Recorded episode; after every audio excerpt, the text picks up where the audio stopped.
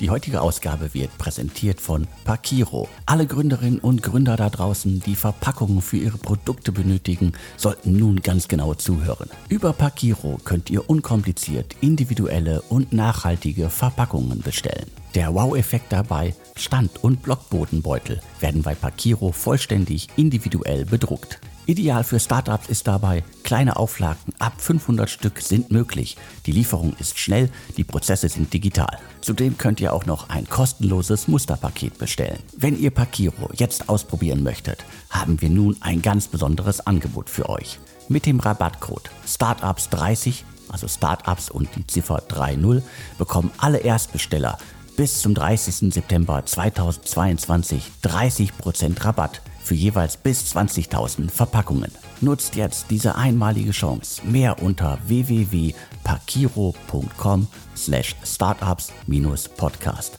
Pakiro schreibt man übrigens P-A-C-K-I-R-O. Alle Infos und den Link und den Rabattcode findet ihr wie immer aber auch in den Show Notes zum Podcast.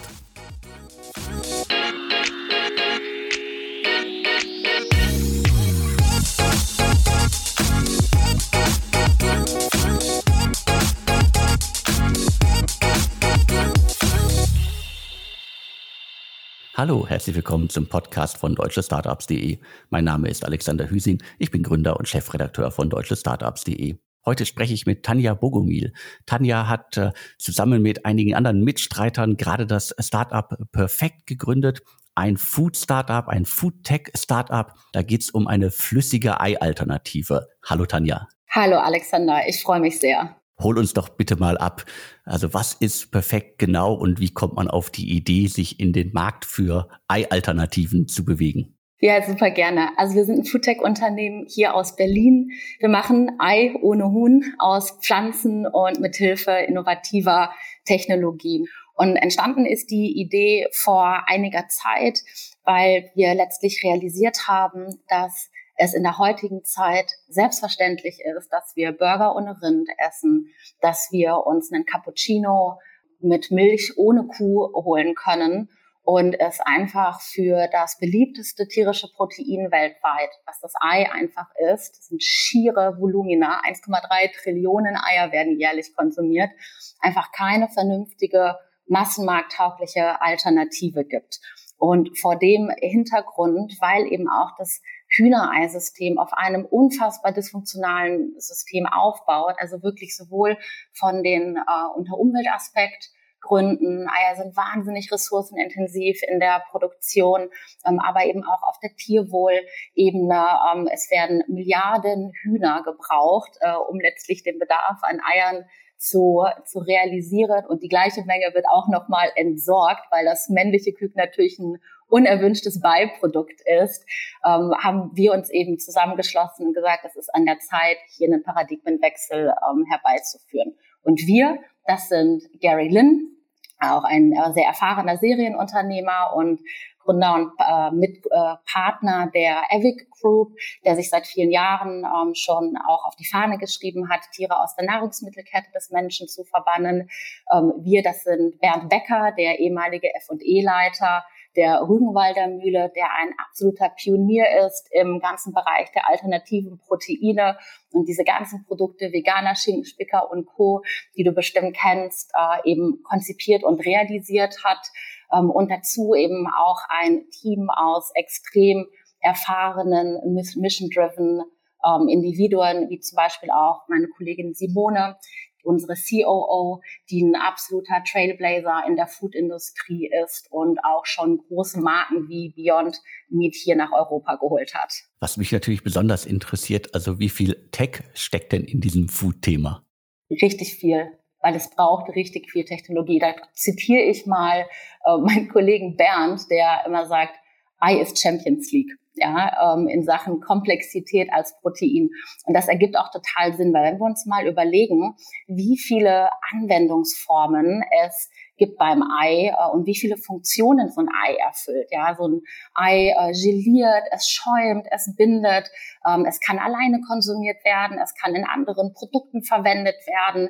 Ähm, das sind halt extrem hohe Herausforderungen ähm, aus technologischer Sicht letztlich ein Produkt zu konzipieren, was zum einen den Anforderungen des ähm, Anwenders, also den Jobs to be done, entspricht äh, und sich gleichzeitig auch eben mit zur Verfügung stehenden innovativen Technologien umsetzen lässt. Und nur um das letztlich richtig lösen zu können, ähm, braucht es einfach so einen schrittweisen Ansatz dafür, zu schauen, was sind die am besten geeigneten Technologien, um diese Herausforderung heute zu lösen und was ist das dahinter steckende System, ähm, was es letztlich ermöglicht, auch über die Zeit einfach bessere Produkte, günstigere Produkte schneller herstellen zu können. Was ist denn bei euch jetzt die Grundlage für eure Ei-Alternative? Also das Ei ohne Huhn, äh, woraus besteht das? Das Ei ohne Huhn besteht aus einem komplexen Proteinsystem, was sich aus unterschiedlichen äh, pflanzlichen Proteinen ähm, zusammensetzt, ähm, die wir über unterschiedliche Mittel und Wege entsprechend funktionalisieren. Ähm, das Produkt besteht auch aus einem Fettsystem und einem äh, Geschmackssystem. Letztlich haben wir uns ähm, ganz zu Beginn eben die Kernfrage gestellt, was macht ein Ei zum Ei? Ja, und ein Ei ist vor allem erstmal ganz viel Wasser. Dann eben äh, besteht es hauptsächlich aus Proteinen und zu fast gleichen Teilen aus Fetten. Und genau um diese Balance geht es äh, jetzt auch in den äh, Ersatzprodukten. Wir kennen uns ja auch schon einige Jahre. Du hast schon verschiedene Unternehmen auch gegründet. Ich glaube, zuerst mal hatten wir irgendwie Berührungspunkte. Da hast du, äh, was war es, Modemeister gemacht, äh, später dann Kisura. Das ist aber auch jetzt schon eine ganze, ganze Weile her. Was hast du da nachgemacht und wie bist du jetzt dann zum Ei gekommen? Stimmt, also wir haben ja wirklich schon ganz viele unterschiedliche Anknüpfungspunkte gehabt. Ich bin ja auch tatsächlich Vollblutunternehmerin jetzt seit über zehn Jahren. Also ich habe das Rüstzeug so für den Onlinehandel damals von Mr. Specs gelernt, wurde vom Startup-Bug gebissen, bin in der Startup-Szene geblieben, habe darüber das Thema Handel der Zukunft für mich erschlossen, meine ersten beiden Gründungen in dem Bereich gemacht, weil ich so getrieben war von der Frage, welche Rolle kann und muss Technologie einfach dabei spielen, insbesondere kundenzentrierte Plattformen zu entwickeln. Und nachdem eben meine letzte Firma Kisura, die heute Teil der Carstart Warenhausgruppe ist, in dieses System gesetzt wurde, habe ich mich mit der Frage umgetrieben, Alexander, wofür möchte ich morgens aufstehen? Ja, also ich wusste, dass ich mich entlang der Purpose-Profit-Achse bewegen möchte.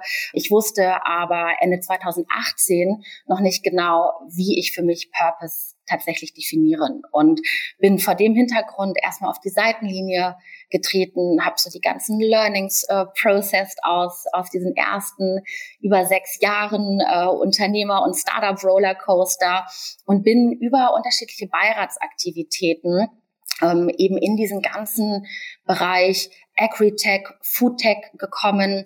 Ich habe anderen UnternehmerInnen dabei geholfen, eben ihre Firmen zu bauen und einiges entlang der Wertschöpfungskette Food gemacht.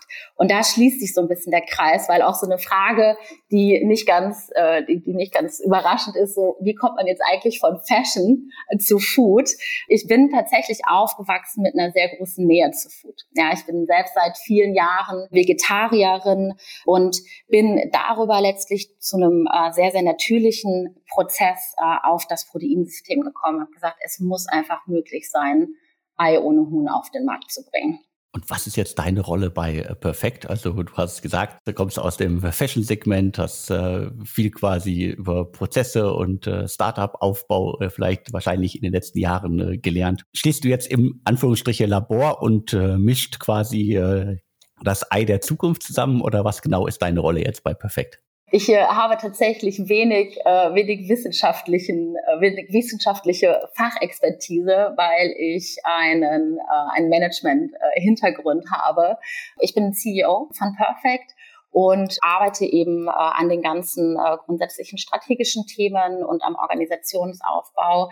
Ähm, wir haben ein extrem erfahrenes Team aus Wissenschaftlern, aus Produktentwicklern, die in unserem Produktzentrum in Haaren äh, eben wirken und am, am Ei forschen und, äh, und entwickeln.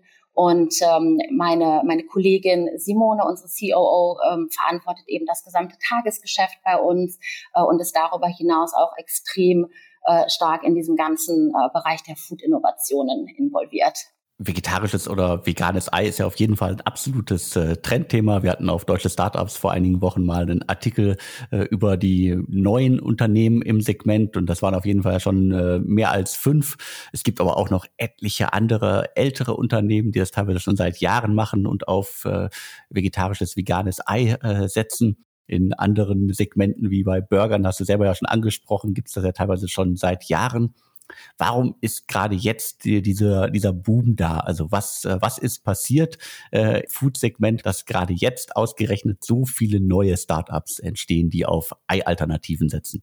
Wir haben uns riesig gefreut, als leckeres Startup mit aufgeführt zu werden und haben das intern sehr gefeiert. Also äh, danke dafür nochmal. Einige Faktoren kommen da zusammen. Zum einen ähm, sehen wir hier eine Marktentwicklung, ähm, die letztlich insbesondere von den Generationen der Gen Z und den Millennials mit vorangetrieben wird, dass es einfach ein höheres Bewusstsein dafür gibt, woher kommen die Lebensmittel, die wir essen und auch das Bewusstsein gestärkt wird, dass das bestehende System unserer Lebensmittel, insbesondere eben der Proteine, nicht nachhaltig sich weiterentwickeln kann, um perspektivisch mal über 10 Milliarden Menschen zu ernähren und dass Tiere als Teil dieser Nahrungsmittelkette ein absolut limitierender Faktor sind. Ja, also das heißt, diese Early Adopter hier sind mittlerweile nicht mehr einzelne Subsegmente, sondern ganze Generationen, die das voranbringen dann haben wir einfach auch einen erhöhten Reifegrad der Technologien. So, denn um dieses ganze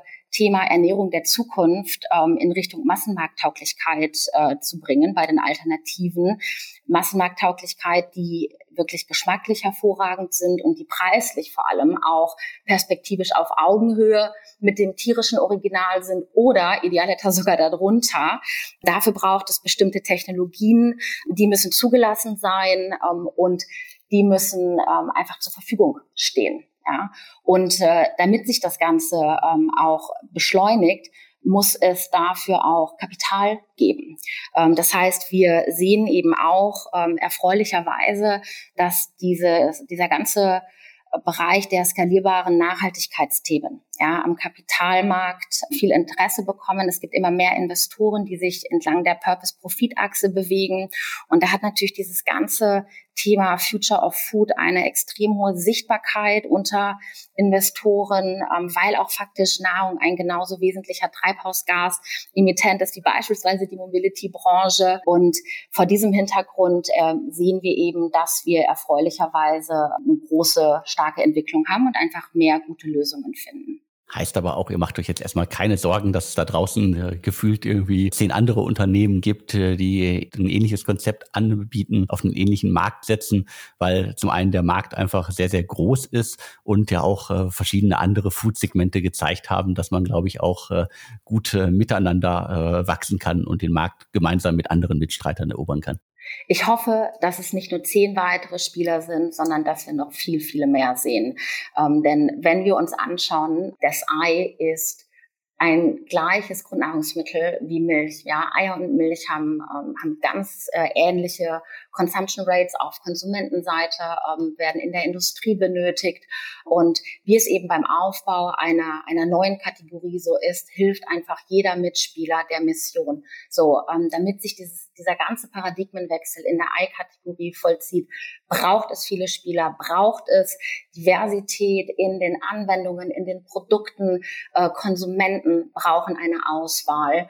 Und das, das können nicht einzelne wenige Spieler machen. Wir sehen das ja auch im Bereich der Fleischalternativen oder der Milch, Milchersatzprodukte, dass wir hier, obwohl es letztlich ähm, vermeidliche äh, sogenannte rote, äh, rote Ozeane, Red Oceans, äh, sind immer noch ein sehr, sehr dynamisches Wachstum haben äh, innerhalb der Kategorie, während sich die Wachstumsraten der tierischen äh, der tierischen Kategorien ähm, stabil halten oder sogar sinken. Wenn ich mir eure Website angucke, dann sehe ich auf jeden Fall äh, zwei Stoßrichtungen. Ihr habt sozusagen einmal so gefühlt äh, die Ansprache, ihr holt dir perfekt in deinen eigenen Kühlschrank. Das heißt, das ist B2C. Aber daneben ist dann direkt auch, hol dir perfekt auf deine Speisekarte. Das heißt, äh, ihr werdet auch B2B-mäßig unterwegs sein und Gastronomiebetriebe direkt beliefern wollen. Völlig richtig. Wir starten jetzt tatsächlich ähm, zunächst im Food Service. Hier arbeiten wir schon von Anfang an ganz eng mit äh, Köchen zusammen, mit Gastronomen zusammen, ähm, um einfach auch so zu verstehen, worauf kommt es an beim Produkt, wofür werden nicht nur Eier verwendet, sondern was ist auch in der Anwendbarkeit als solches zu berücksichtigen. Und wir führen das Produkt jetzt eben ähm, innerhalb der Dachregion über die, über die Gastronomie, über das Hotelgewerbe ein ähm, und werden dann aber auch sehr zügig in den Einzelhandel gehen, weil natürlich der Einzelhandel in äh, gerade im Bereich Food ein ganz, ganz wichtiger Trust-Faktor ist. Ähm, es braucht auch die äh, Sichtbarkeit im Einzelhandel, um diese Kategorie nachhaltig aufzubauen. Und, und das kommt uns natürlich auch sehr zugute, wir ähm, erleben ein sehr starkes Momentum am Markt. Auch selbst der deutsche Einzelhandel, ja, aber auch der Einzelhandel insgesamt denkt um, ähm, reagiert auf die Nachfrage vom Konsumenten ähm, und investiert signifikant in den Ausbau der, dieser Kategorien, dieser alternativen Produkte. Wenn wir uns mal vor Augen halten, noch vor, vor wenigen Monaten, ähm, so vor ein, anderthalb Jahren, ähm, gab es maximale äh, Rand Präsentationen, ja, für, für Fleischalternativen, für Wurstalternativen. Und mittlerweile haben insbesondere die Flagship Stores der großen Einzelhändler dem Ganzen äh, komplett eigene Welten ja, äh, gewidmet innerhalb der Fläche. Und deswegen ähm, ist das einfach ein sehr ermutigendes Signal. Die heutige Ausgabe wird präsentiert von Pakiro. Alle Gründerinnen und Gründer da draußen, die Verpackungen für ihre Produkte benötigen, sollten nun ganz genau zuhören. Über Pakiro könnt ihr unkompliziert individuelle und nachhaltige Verpackungen bestellen. Der Wow-Effekt dabei, Stand- und Blockbodenbeutel werden bei Pakiro vollständig individuell bedruckt. Ideal für Startups ist dabei, kleine Auflagen ab 500 Stück sind möglich. Die Lieferung ist schnell, die Prozesse sind digital. Zudem könnt ihr auch noch ein kostenloses Musterpaket bestellen. Wenn ihr Pakiro jetzt ausprobieren möchtet, haben wir nun ein ganz besonderes Angebot für euch. Mit dem Rabattcode Startups30, also Startups und die Ziffer 30, bekommen alle Erstbesteller bis zum 30. September 2022 30% Rabatt für jeweils bis 20.000 Verpackungen. Nutzt jetzt diese einmalige Chance. Mehr unter www.pakiro.com slash startups-podcast. Pakiro schreibt man übrigens P-A-C-K-I-R-O. Alle Infos und den Link und den Rabattcode findet ihr wie immer aber auch in den Show Notes zum Podcast.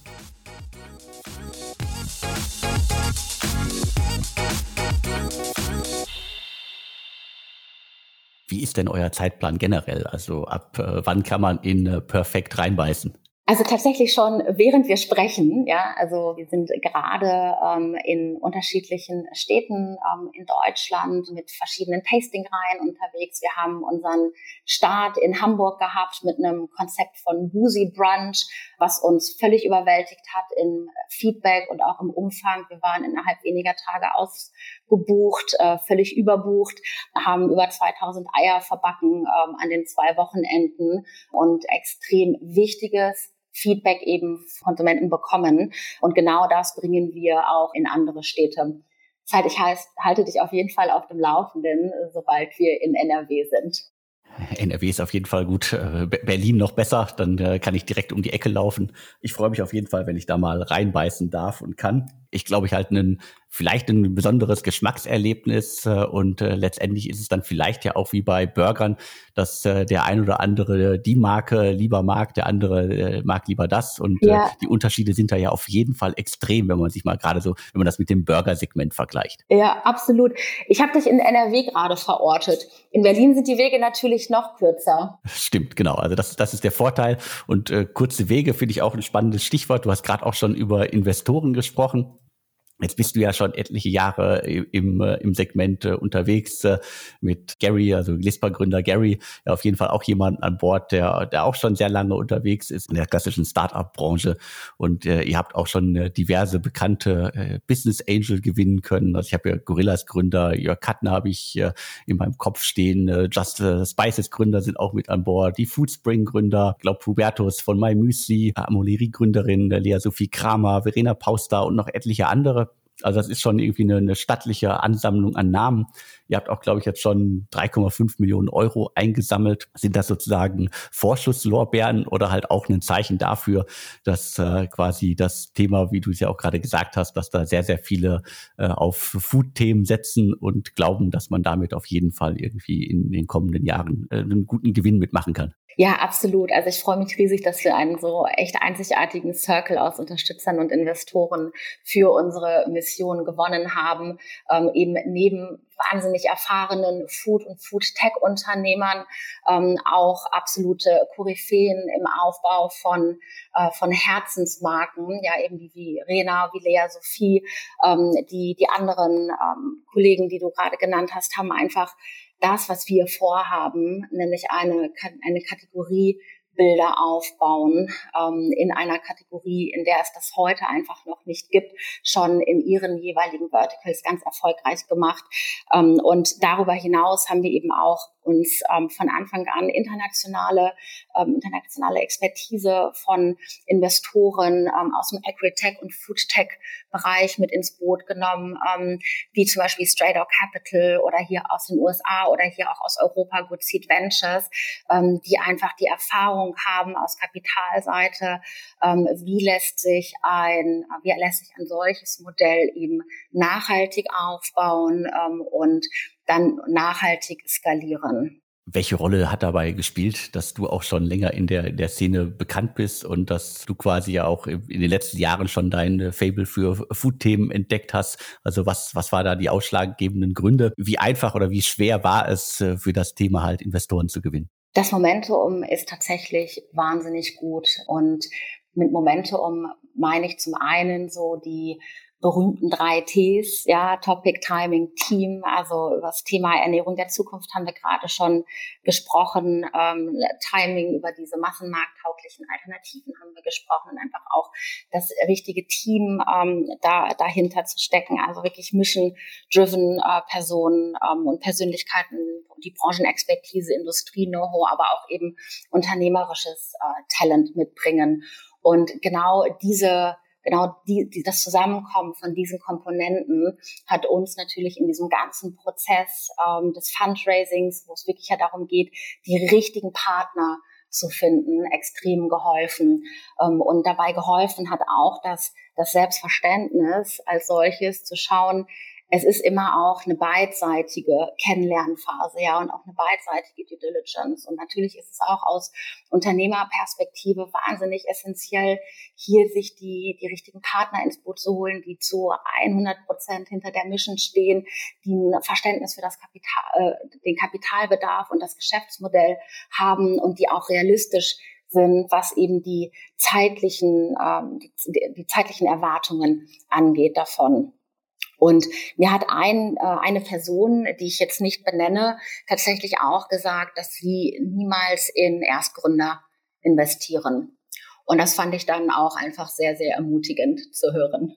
Das hört man ja häufiger, also beziehungsweise eigentlich hört man noch häufiger, dass natürlich viele gerne in, äh, in, in Gründerinnen investieren, die schon mal was gemacht haben. Das zeigen ja auch die, die Investments der vergangenen Monate. Also gerade erfahrene Gründer, erfahrene Teams äh, können immer noch äh, sehr schnell sehr viel Geld einsammeln, zum Teil auch hohen Bewertungen. Das heißt, äh, das ist sozusagen das, was man als Erstgründer sich erstmal alles erarbeiten muss. Ja, absolut. Also da sind einfach auch wahnsinnig viele Learnings ne, aus den aus der bisherigen Startup Rollercoaster Reise und die, die sich einfach auch über einen sehr offenen Umgang damit äh, entsprechend sichtbar machen können. Ähm, und am Ende, ich meine, Fehler gehören dazu. Ja, also das ist, äh, ich finde es absolut falsch äh, und würde das auch niemals einem anderen Gründer mit sagen, zu schauen, äh, sie, sie zu, dass Fehler vermieden werden. Ich meine, am Ende des Tages geht es einfach darum, schnell zu lernen ähm, und einfach bessere Fehler zu machen ähm, und ein System aufzusetzen, was es ermöglicht, nicht wieder die gleichen Fehler zu machen. Und da hilft einfach immer der, der Peer-to-Peer-Austausch. Das habe ich auch in den letzten Jahren ganz aktiv mit, äh, mit aufgebaut und vorangetrieben. Ich bin ja seit Jahren auch absoluter Ambassador für Entrepreneurs Organization, ja, das äh, Peer-to-Peer-Netzwerk, weil es genau darum um diesen Erfahrungsaustausch geht ähm, und wir auch aus Unternehmerperspektive nicht jeden Fehler selber machen müssen, sondern da natürlich auch von anderen lernen können. Ja, Fehler sind ja auf jeden Fall ein spannendes Thema. Ich glaube, das hören äh, viele sehr gerne, weil nach draußen sieht halt immer vieles glatt aus, teilweise aalglatt. Wie war denn der Weg zum äh, ja, geschmackvollen Perfekt-Ei? Also wie lange hat das jetzt eigentlich gedauert, bis ihr an dem Punkt wart und was waren so die Höhen und Tiefen und äh, was ist vielleicht im Mülleimer gelandet, weil es gar nicht mehr geschmeckt hat? Es ist auf jeden Fall weder ein geradliniger Weg noch ein Parkspaziergang äh, in Sachen Leichtigkeit und so weiter. Alles andere würde jetzt absolut falsches Erwartungsmanagement äh, machen. Aber es ist natürlich ein Weg, der trotzdem wahnsinnig viel Freude bereitet äh, und einfach wahnsinnig viel Spaß macht. Ähm, wir sind sei wir sind tatsächlich da an dem ganzen Thema schon sehr lange dran ähm, und haben einen sehr pragmatischen Weg gewählt. Ähm, kommen vom Markt und nicht Technologie fokussiert, ja, dass wir eben uns ähm, ein Verständnis dafür aufgebaut haben, ähm, eben was macht ein Ei zum Ei, ähm, was sind die wichtigen Funktionalitäten, äh, die erfüllt werden müssen, äh, wie, was sind die biochemischen und die, die, die Prozesse, äh, die in einem Ei stattfinden. Ähm, und dann haben wir uns eben im nächsten Schritt angeschaut, äh, welche ähm, Ausgangsstoffe lassen sich am besten dafür nutzen und welche Technologien lassen sich dafür nutzen. Also die Jobs to be done von einem Ei sind wahnsinnig straightforward. Es ist einfach eine Proteinquelle ohne die Kohlenhydrate und es ist vor allem wahnsinnig äh, bequem, also convenient in der in der Anwendung. Und der allergrößte Teil des Marktes, also über 70 Prozent, ist eben das Vollei, ähm, so dass wir uns dann ganz flott überlegt haben, was sind die äh, besten, was, was sind einfach die besten Technologien und Ausgangsstoffe, pflanzenbasiert, ähm, was, äh, was ist dafür geeignet, hier eine, eine schnelle Alternative zu machen. Äh, das ist alles, was im ersten Schritt nicht Novel Food ist, was also keine zusätzlichen Zulassungszyklen äh, durchlaufen muss äh, und natürlich auch nicht, äh, nicht GMO. Und so sind wir dann letztlich gestartet, das auf die beliebteste Eierspeise auszurichten, optimieren auf Rührei äh, und haben dann in einem äh, iterativen Prozess ähm, wirklich uns von MVP 1 zu MVP X vorangearbeitet äh, und decken mittlerweile mit unserem ersten Produkt wirklich das ganze Brunch System ab, ja, also von Eierspeisen zu äh, Pancakes, äh, French Toast, äh, Kuchen, äh, selbst Carbonara Pasta kann man damit machen äh, mittlerweile ab. Und nur diese Reise ist von wahnsinnig vielen Etappen, Siegen und wahnsinnig vielen Rückschlägen äh, geprägt. Ja, ähm, und das ist wirklich, da gehen Hypothesen nicht auf, ähm, da funktionieren einzelne Komponenten in dem Proteinsystem nicht wie gedacht. Ähm, das es ist einfach ein, ein kontinuierlicher Weg, testen, ähm, analysieren, optimieren, wieder testen, analysieren etc. Ähm, und das, was einfach ganz, ganz essentiell ist, was wir auch gelernt haben, das wahnsinnig nah am Verbraucher und an den Anwendern, also mit in Zusammenarbeit mit Gastronomen zu entwickeln, weil Food dann doch noch mal andere Herausforderungen mit sich bringt als, ich sage das mal so ein bisschen salopp, so irgendein digitales Thema, wo natürlich alles online und viel, viel schneller laufen kann. Aber am Ende des Tages muss es natürlich schmecken. Äh, ab wann hat es denn geschmeckt? Also was war das für ein Erlebnis, als äh, ihr zum ersten Mal ein Produkt hattet, das ihr ja äh, mit Genuss essen konntet? Tatsächlich seit Anfang des Jahres. Also Geschmack kommt auch in so einer Entwicklung ähm, als, als allerletztes dazu. Ja, das ist wirklich die allerletzte Meile. Und das ist zum Beispiel auch eine große Herausforderung, äh, gerade für, für ungelernte Tester, ähm, hier sauber zwischen den einzelnen äh, Produktdimensionen zu unterscheiden. Ja, also äh, auf Textur, Mundgefühl äh, zu gehen, unabhängig von Aussehen beispielsweise, unabhängig jetzt von den einzelnen äh, Geschmacks- und, äh, und Aromenkomponenten. Und da profitieren wir aber einfach auch von der, von der Erfahrung äh, unseres Teams. Bernd ist zum Beispiel ein gelernter Gewürzsommelier. Das heißt, er versteht eben wie kaum jemand sonst gerade die europäischen Taste Buds äh, der Konsumenten. Und wir haben dann dafür ein System entwickelt, was so dem diesem, diesem kulinarischen Wow-Effekt, um das mal so zu sagen, ja, was so ein Ei mit sich bringt, in dieser Kombination aus so Mundgefühl, dass es eben samt ist, also samtig ist, dass es soft ist, äh, aber auch gleichzeitig ein bisschen Biss hat und vor allem so diese Umami-Komponenten dann, so man hat das Gefühl, man möchte mehr essen, äh, das letztlich abzubilden mit natürlichen Ausgangsstoffen. Klingt auf jeden Fall äh, extrem spannend. Wie muss ich mir denn sozusagen jetzt die, die, die nächsten Stufen dann vorstellen? Also was, was kommt nach diesem quasi, du nanntest glaube ich gerade Brunch-Thematik, also was kann da noch alles kommen rund um Ei-Alternativen? Ja, also wir werden auch in diesem Jahr sehr, sehr viele Eier kochen und backen äh, und weiter das äh, setzen. Unser Kernprodukt ist für den Anfang eben dieses aufgeschlagene Vollei, ähm, was sich in allen Vollei-Anwendungen letztlich ansetzen lässt. Ähm, wir haben hier ein F&E-System aufgebaut, ähm, über das wir die bestehende Technologie ähm, und das bestehende Proteinsystem auch in andere Anwendungsfälle von Eiern mit übersetzen. Ja, also äh, wenn wir uns anschauen, ähm, welche weiteren Anwendungsfälle es gibt, ähm, da gibt es natürlich Eiweißanwendungsfälle, da gibt es das Eigelb, das in Soßen gebunden werden kann. Ähm, hier gehen wir also ähm, jetzt natürlich Schritt für Schritt ähm, auch in die in die anderen Bereiche, um wirklich so diese gesamte äh, Versatilität von dem Ei als Kernprodukt äh, abbilden zu können. Das Ganze quasi die Produktion, äh, das Aussehen äh, und der Geschmack sind ja das eine Thema. Aber wie letztendlich wollt ihr euch dann im, im Markt positionieren? Wir haben gerade schon so ein bisschen ja darüber gesprochen, also B2C, B2B. Aber wie, äh, ich glaube, du nanntest es auch, ich glaube, Just Spices und Ankerkraut und auch My Müsli.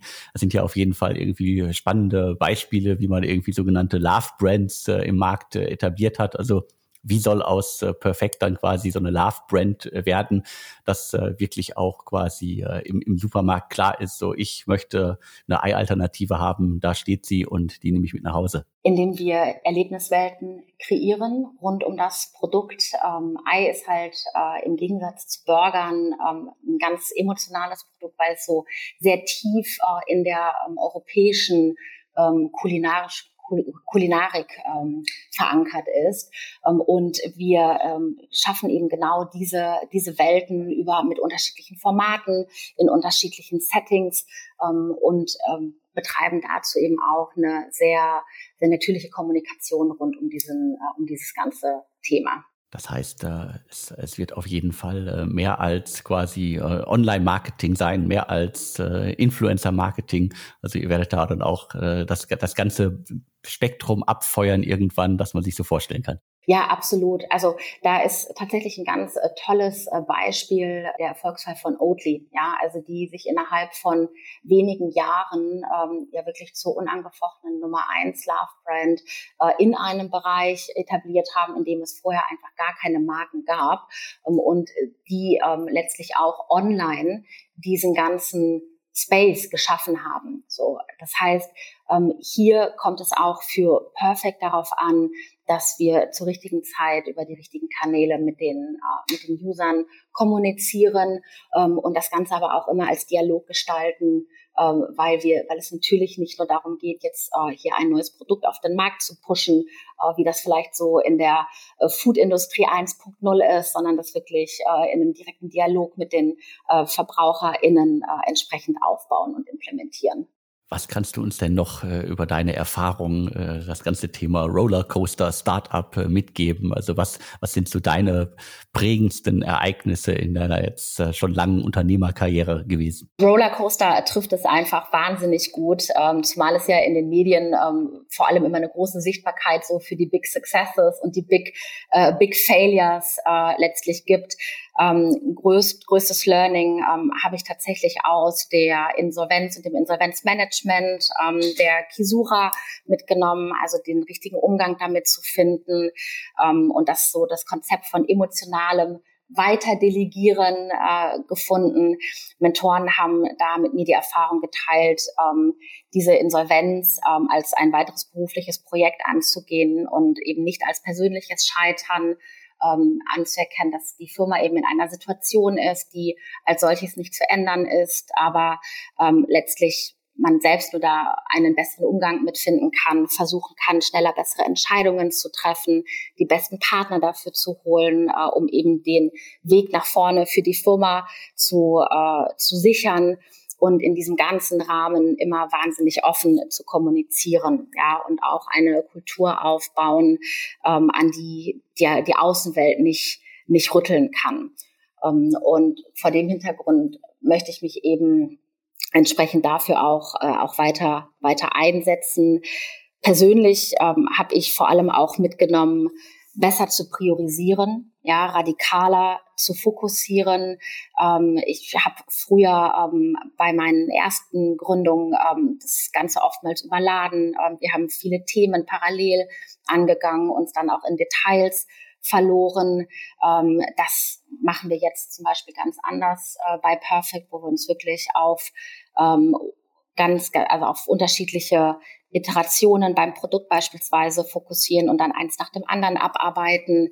Ähm, und ich persönlich priorisiere auch besser. Ja, also ich achte auf, äh, auf mentale und auf körperliche Gesundheit äh, und arbeite hier kontinuierlich mit, äh, mit den besten Coaches zusammen und ermutige auch jeden im, Team genau das zu tun, weil es am Ende des Tages der Weg das Ziel ist und wir bei all den Herausforderungen äh, in dem, was wir tun, so die, die Freude äh, am Lernen auch nicht verlieren sollten mit der Insolvenz von Kisura du auf jeden Fall ein spannendes Thema angeschnitten. Ich glaube, das äh, ist ein Thema, das ja auch die meisten Gründerinnen äh, äh lieber irgendwie ganz, ganz nach hinten äh, schieben. Aber das Schöne äh, für, für dich ja vielleicht ist, dass äh, Kisura gibt's heute noch, auch wenn es unter dem Dach von Karstadt ist. Also zumindest habt ihr es ja geschafft, äh, dass das Thema halt äh, als Startup vielleicht nicht funktioniert hat, aber sozusagen unter dem Dach von einem etablierten Unternehmen halt funktioniert. Absolut. Ähm, das erfüllt mich auch wirklich mit Dankbarkeit und mit Stolz, vor allem auch zu sehen, dass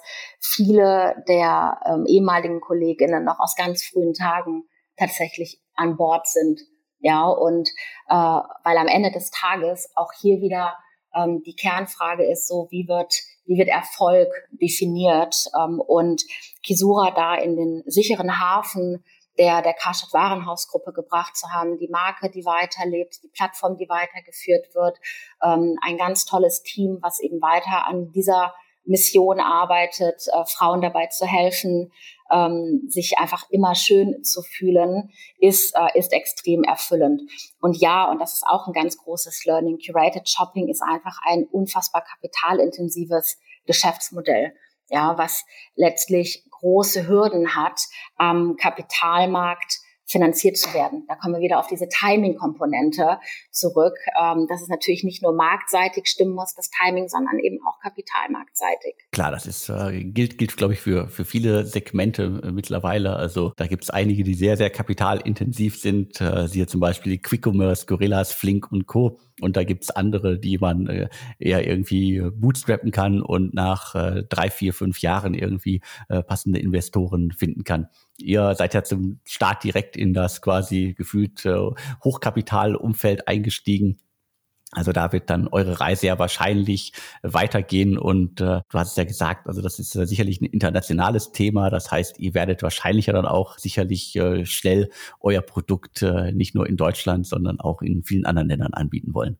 Absolut, Alexander. Also da ist es auch einfach ganz klar, wir sind alle Impact getrieben. Ähm, solange bei Impact aber nicht Purpose und Scale zusammenkommen, wird das immer ein Liebhaberthema bleiben, wird das immer ein Nischenthema bleiben.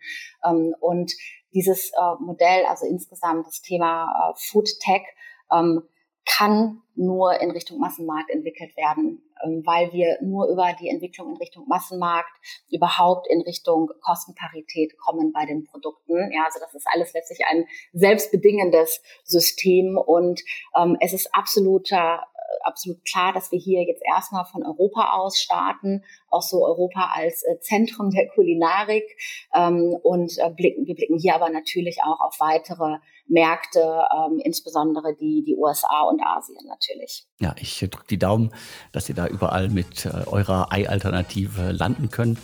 Das waren von meiner Seite erstmal so die äh, Fragen, die ich im Kopf hatte. Gibt es doch etwas, was dir wirklich wichtig ist? Danke dir. Äh, danke für das Gespräch und danke für die starke Arbeit, die du mit deinem Team machst, um hier die Startup-Szene ähm, zu stärken und nach vorne zu bringen. Ja, immer gerne da nicht für. Dafür sind wir da und äh, ich hoffe, dass wir künftig noch ganz viel von euch äh, lesen werden und äh, wir stehen bereit, um quasi das Segment und euer Fortbestehen, euer, euren weiteren Weg zu begleiten. Super, ich freue mich drauf. Danke dir. Ja, vielen Dank an alle da draußen fürs Zuhören und jetzt bleibt mir nur noch zu sagen und tschüss.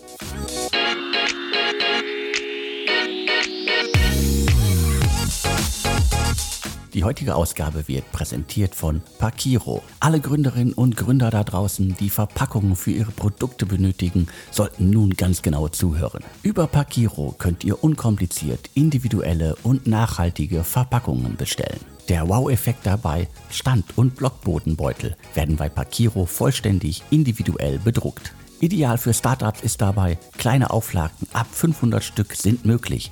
Die Lieferung ist schnell, die Prozesse sind digital. Zudem könnt ihr auch noch ein kostenloses Musterpaket bestellen. Wenn ihr Pakiro jetzt ausprobieren möchtet, haben wir nun ein ganz besonderes Angebot für euch. Mit dem Rabattcode Startups30, also Startups und die Ziffer 30, bekommen alle Erstbesteller bis zum 30. September 2022 30% Rabatt für jeweils bis 20.000 Verpackungen. Nutzt jetzt diese einmalige Chance. Mehr unter www.pakiro.com slash startups-podcast. Pakiro schreibt man übrigens P-A-C-K-I-R-O. Alle Infos und den Link und den Rabattcode findet ihr wie immer aber auch in den Show Notes zum Podcast.